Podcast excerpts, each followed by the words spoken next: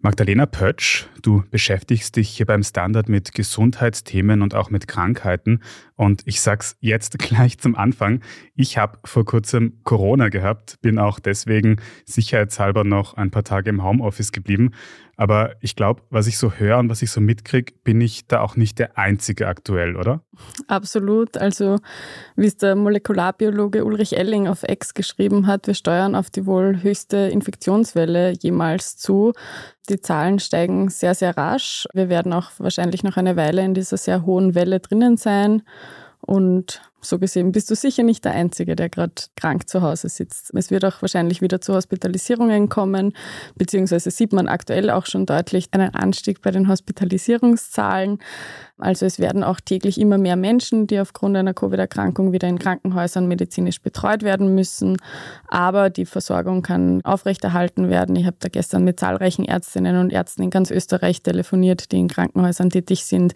Die sagen alle, ja, die Situation ist angespannt und wir sind definitiv ausgelastet, aber wir stehen jetzt nicht vor einer völligen Überlastung der Krankenhäuser. Mhm. Jetzt ist doch eigentlich in den letzten Monaten schon so ein bisschen verkündet worden, immer wieder, dass die Corona-Pandemie vorbei wäre. Jetzt hast du gesagt, da ist die Rede von einer der größten Infektionswellen jemals. Wie passt das zusammen? Naja, Pandemie heißt ja vereinfacht gesagt einfach, dass sich ein Virus völlig unkontrolliert und unvorhersehbar ausbreitet. Das ist nicht mehr der Fall, das stimmt. Aber eine Endemie oder eine endemische Phase ist ja auch nicht nichts. Also es kann trotzdem immer wieder, so wie aktuell, zu Wellen kommen.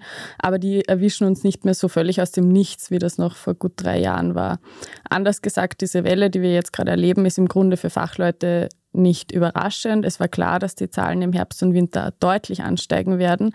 Was ein bisschen überraschend ist, ist, dass die Zahlen jetzt doch sehr, sehr rasant gestiegen sind. Also die Welle hat sich in den vergangenen Monaten eigentlich ja immer ein bisschen nicht sehr stark, aber doch kontinuierlich aufgebaut.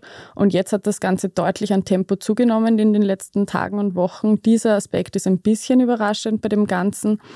Aber so im Grunde hat man generell eine Welle kommen sehen und das ist das Beruhigende an der ganzen Sache. Dieser rasche Anstieg hängt jedenfalls jetzt nicht mit irgendwie einer neuen Supervariante zusammen, die den Immunschutz so viel besser umgeht, dass sich jetzt plötzlich alle anstecken. Also so ist es nicht. Das war schon im Großen und Ganzen vorhersehbar, dass das so kommen wird. Und das ist auch normal, auch wenn wir nicht mehr in einer pandemischen Phase sind, sondern eben in der Endemie. Mhm.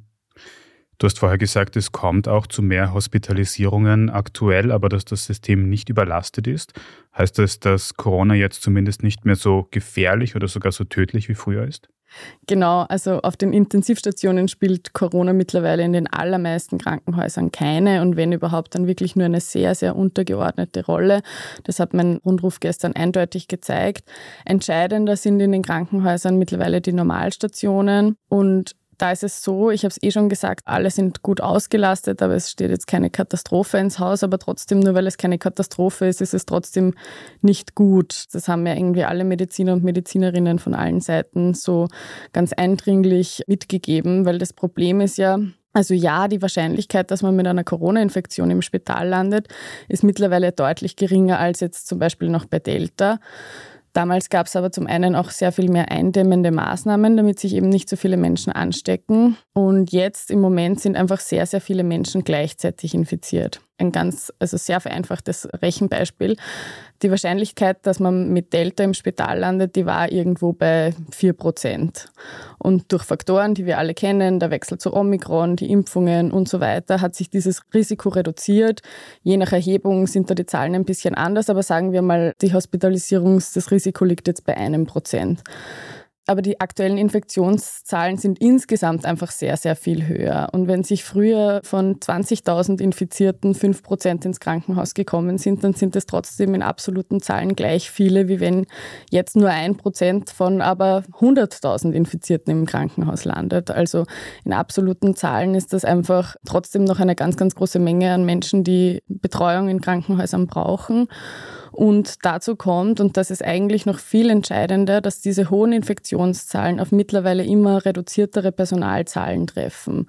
Also ganz viele Pflegende, ganz viele Ärztinnen und Ärzte haben sich ja in den vergangenen Jahren dem Gesundheitswesen quasi den Rücken zugekehrt, haben sich abgewandt. Und das ist eigentlich das, was am besorgniserregendsten ist. Das hat mein Rundruf gestern ganz eindeutig gezeigt. Also alle Ärztinnen und Ärzte, mit denen ich gesprochen habe, die haben eigentlich alle dasselbe gesagt, nämlich ja, diese Welle, wir schaffen die Welle schon noch. Wir sind zwar gut ausgelastet, aber es geht schon irgendwie, aber man fürchtet sich so ein bisschen vor den langfristigen Konsequenzen. Also wenn der Personalmangel einfach immer größer wird, wenn auch vorhersehbare, aber dann werden diese Infektionswellen immer schwieriger zu bewältigen werden. Also vereinfacht gesagt, einfach jede hohe Welle, die jetzt noch kommt, schwächt das Gesundheitssystem weiter, wenn da keine Maßnahmen ergriffen werden.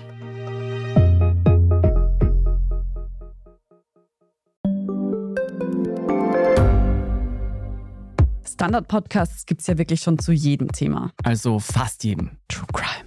Thema des Tages. Lohnt sich das? Inside Austria. Serienreif. Besser Leben. Rätsel der Wissenschaft. Edition Zukunft. Und, und, und. Aber nicht jeder hat die Zeit, das alles zu hören. Und manchmal möchte man sich einfach nur ein paar Minuten beschallen lassen. Ich bin Scholt Wilhelm. Und ich bin Margit Ehrenhöfer. Ab sofort bringen wir auch Highlights unserer Podcasts. Für zwischendurch, wenn mal weniger Zeit ist. Diese kurzen Ausschnitte nennen wir Shorts. So wie eine kurze Hose. Oder eine kurze Geschichte. Okay.